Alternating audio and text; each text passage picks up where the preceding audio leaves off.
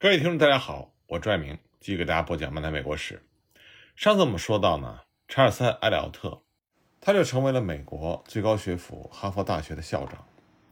那么他从哈佛入手，他反对把学科分成等级的传统做法，因为根据这种做法，拉丁语、希腊语和数学这些学科仍然要比英语、法语、德语、历史、经济学和自然科学这些现代学科高出一等。那么埃里奥特他认为呢，每个学生都应该有机会按照自己的方式来发展，做出他自己的选择，按照自己的兴趣办事。他不顾当时哈佛全体教员的反对，采用了他的自由选课制度。这种制度就意味着各个学科前所未有的平等，也意味着学生有学习他希望学习的科目的自由。到了1894年，哈佛的本科生。只要读完他选修的任何学科的规定门数课程，再加上英语和一门现代外国语，他就可以得到本科的学位。那么，正是这种埃里奥特让哈佛学生自由选择的这种变化，也让他变成了中学的改革者。中学的老毛病呢，是把选择机会过早的强加给了学生和他们的父母。由于存在着两类中学，一类是为了升大学做准备。另外一类是为了就业做准备，所以学生在十岁或者十一岁的时候就不可避免的被分成了两类。艾劳特当时就说，认为美国的公众有意要把他们不到十来岁的孩子挑出来做店员、钟表匠、平板印刷工、电报员、泥水匠、卡车司机、农业工人等等，从而根据那些认为对他们相宜的职业的预言，而在学校里受到区别的对待。但谁有资格来做出这种预言呢？是学生的父母吗？还是教师吗？我见过许许多多的人在职业上取得成功，可是谁能当这些人在十二岁的时候就做出预言呢？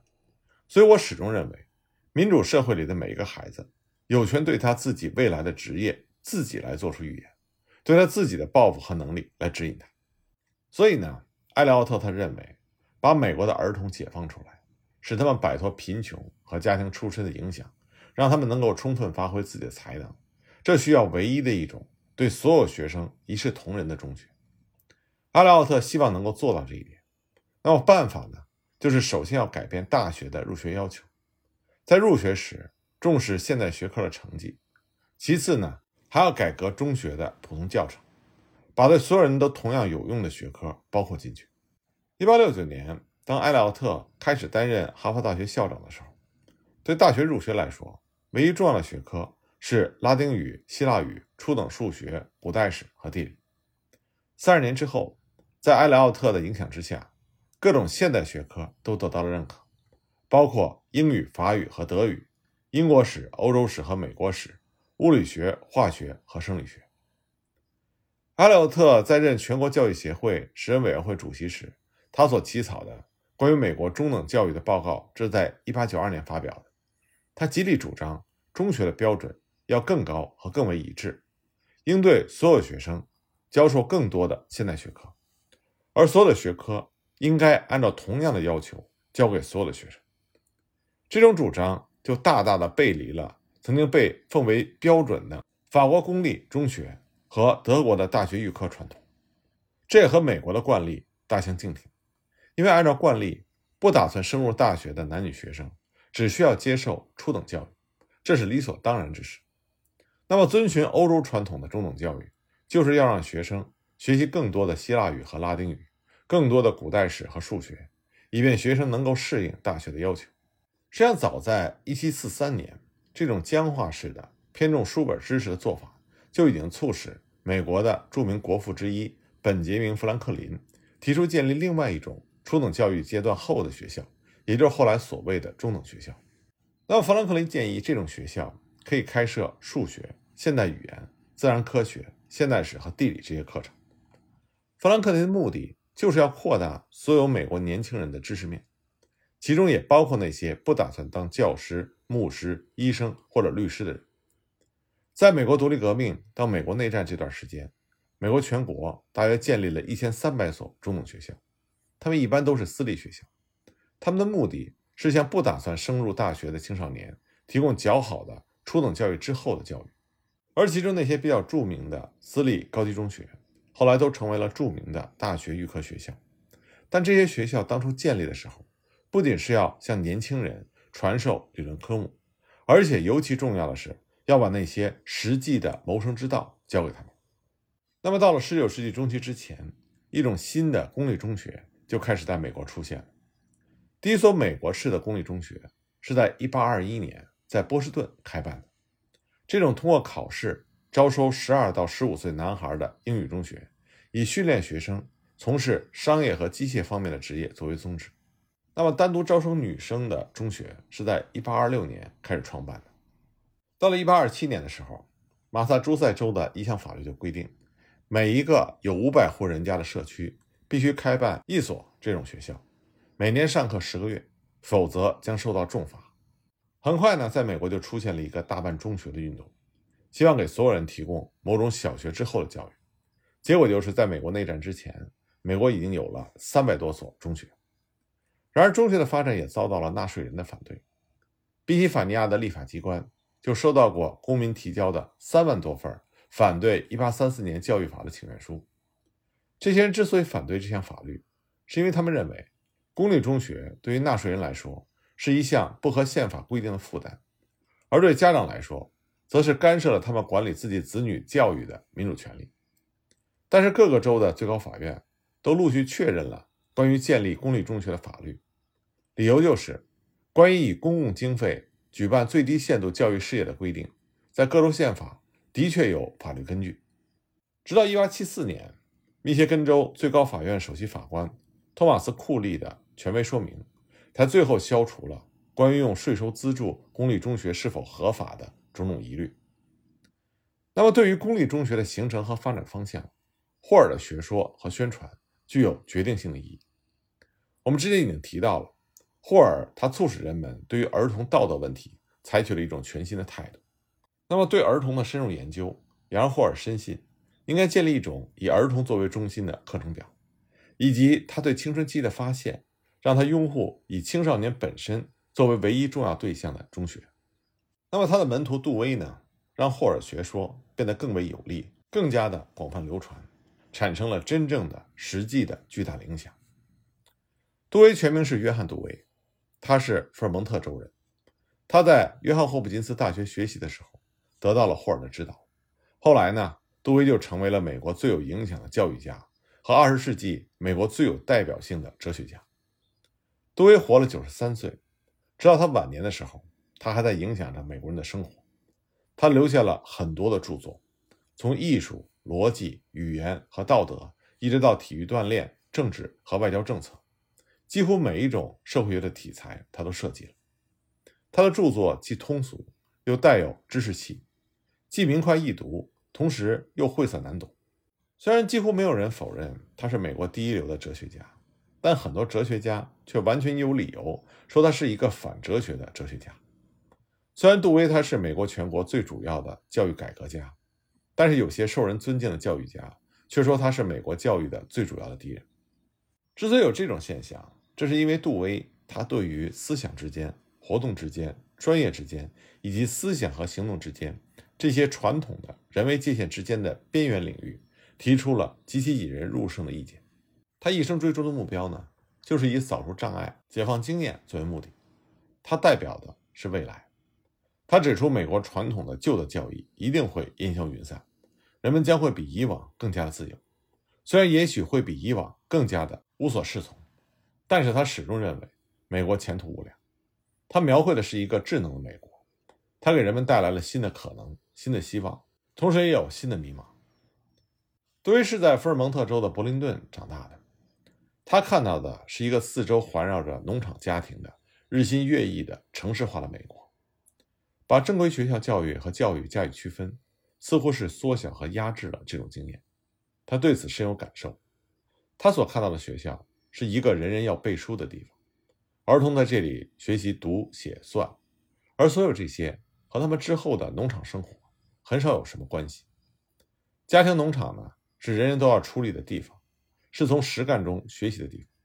孩子们这里接受了他们真正的教育，接受了他们生活作业的训练。杜威的新教育。其实可以说是在努力的把学校办的和旧式的家庭农场一模一样，让孩子们从实干中学习，享受在一起学习、共同课业的乐趣。杜威的观点就是，随着旧式家庭农场的消失，必须对学校加以改造，让它成为有效的替代品。根据杜威的设想，为生活进行准备，也就是为一个可以理解的世界进行准备。所以，杜威所倡导的教育改革，它的第一步就是要把学校和社会结合起来。杜威说：“教育就是生活过程，而不是为了未来的生活做准备。学校不是一个为了让孩子们去获得在长大成人时才能使用的知识和技能的地方，它本身就是一个活的社会。所以，理想的社会就是一所大学校，其中所有的人都参与从实干中学习的过程。理想的学校就是整个社会。那么，杜威和他的妻子在芝加哥大学所设立的实验中学，就包含着他的理念。”这种学校呢，强调的是活动，而不是纪律；是干，而不是学。孩子们不用去背书，而是去观察石头和昆虫，用榔头和锯子制造物件，或者谈话、讨论和交换意见。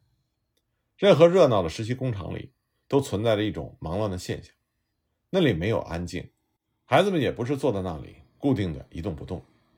那么，杜威在破除关于纪律的旧的观念的同时，也破除了教学内容，甚至是整个课程。全部的学科合并成了一种共同的活动。那么，杜威所倡导的教育改革，它的目标呢，就是发展。这包括每一个受教育对象的发展，而他们的发展汇总起来就是社会的发展。但是，这个目标如果在社会这个层面上是难以琢磨、难以预测的，但具体到每一个人，就变得相对容易掌握一些。知识可以获得，学问可以占有，但是发展却是一个过程。杜威曾经说过这样一段话，他说。如果我们回到几百年之前，我们就会发现知识实际上是被垄断了的。占有知识这个词确实很能说明问题。知识是一个阶级问题，这是社会条件所产生的必然结果。人民群众没有能够用来获得知识的任何手段，知识都包含在手稿里，人们无从一见。对于这些手稿，充其量也只有少数人能够利用，而且还要经过长期的辛苦的准备。有知识的高级僧侣。看守着真理的保护，并在严格的限制之下，把知识少量的施舍给群众。这些僧侣阶级就是当时社会条件的必然表现。但是工业革命的直接结果，让这一切发生了变化。印刷术发明了，它又被商品化了，书籍、杂志、报纸成倍的增加，价格也降低了。由于有了火车和电报，通过邮递和电信进行频繁、迅速而花钱不多的互通信息的办法也产生了。旅行变得容易了，自由迁徙以及随之而来的思想交流也变得无限方便起来。这是知识革命的结果，知识在到处传播。从今以后，一个特有的知识阶级不可能再有，因为特有的知识阶级成为了一个时代的错误。知识不再是一种凝结不动的固体，它已经液化，它会随着各种社会思潮汹涌的奔流。所以，杜威就进一步的推论，知识不仅是液化。而且也变得稀薄了，扩散到了空气里去了，再也无法限制它或者给它划定界限。杜威认为，知识只有在发展的过程中才会显示出它的意义。那么，既然青少年时期是人类个体最大的发展阶段，那么他认为美国人应该把青年时期的理想化作为最生动的认识阶段。他认为这是必然的。但是，发展是为了什么？从事活动要达到什么样的目标？杜威当时指出，有一种反对意见认为，发展可能有许多不同的、不可确定的方向。例如，一个开始以盗窃为生的人，就可能朝着成为一个熟练窃贼的方向去发展。通过实践，他就很有可能发展成为一个高度熟练的窃贼。因此呢，有人认为，光说发展是不够的，必须明确的指出发展的方向，也就是发展可能达到目标。对于这种意见呢，杜威的回答是。这里有一个检验的标准，有一个目标，那就是更高层次、更高程度的发展。窃贼的发展是不应该有的发展，因为作为一个窃贼的发展，并没有促进这个人类个体总体的发展。那么，杜威理论的信徒们曾经试图给新教育下一个定义，他们认为新的教育就是进步的教育。对此，杜威本人是表示反对的。他说：“作为教育发展和作为发展的教育，是说只有通过发展。”一个人才能够发现自己可以怎样去发展，朝什么方向去发展。学习是发展的一种方法，但是起教育作用的过程，并不在于获得一套方法或者是一套工具，它是一个教育人类发展的方式和方法的过程。这种发展绝不可能是固定不变，而必定是不断前进。那么，让杜威感到吃惊的是，他所提出的新的教育理念，结果方式方法居然转变成，或者说是被曲解成一种固定不变的、固步自封的东西。不过，杜威所推广的这种新的教育理念，就给美国的教育带来了翻天覆地的变化。其中最明显的就是美国的中学。一八九零年之后，美国中学得到了极大的发展。原来，在美国全国十四岁到十七岁的人口中，上中学的不到百分之七。到了一九二零年，达到了三分之一；一九五零年达到四分之三，上中学的人数逐年增加。到了一九七零年，达到了将近百分之九十。那么，美国的公立中学之所以代表着新式教育，并不是在于它教的东西，它教的知识仍然是我们之前人类世界所积累下的那些知识。它真正改变的是学校的含义，也改变了学校传授的知识的含义。而体现出这种变化最明显的就是在美国的中学。美国的学校通报曾经在1899年指出，在所有的教育部门里，中学的地位最为巩固。建筑者一度似乎要舍弃不用的石头，现在变成了第一块基石。中学就是人民的教团，中学校长应该成为负责公共教育的主教，学校的校舍应该处于最佳的地点，应该是城里最漂亮的建筑。一九一八年，美国全国教育协会采纳了中等教育七大原则，这等于宣告了美国新型中学的信条。他们列出了主要的培养目标，这些培养目标的重要性是相同的。它们包括：一、身体健康；二、掌握基本工序；三、在家庭中尽自己的责任；四、胜任某种职业；五、恪守公民的义务和权利；六、正确利用业余时间；七、良好的道德品质。中学校长们把这些目标作为他们的信条。那么后来，美国全国的家长和教师代表大会又把这七大原则变成了他们全国性的政纲，并且在1928年的代表大会上提出，应该把这些原则运用于从婴儿时期开始一直到中学时期结束的整个这段时间。当然，这种美国教育的新理念，在一九五七年苏联人把他们的人造地球卫星送入环地轨道的时候，受到了挑战。关于这方面的情况，我们下集再继续给大家讲。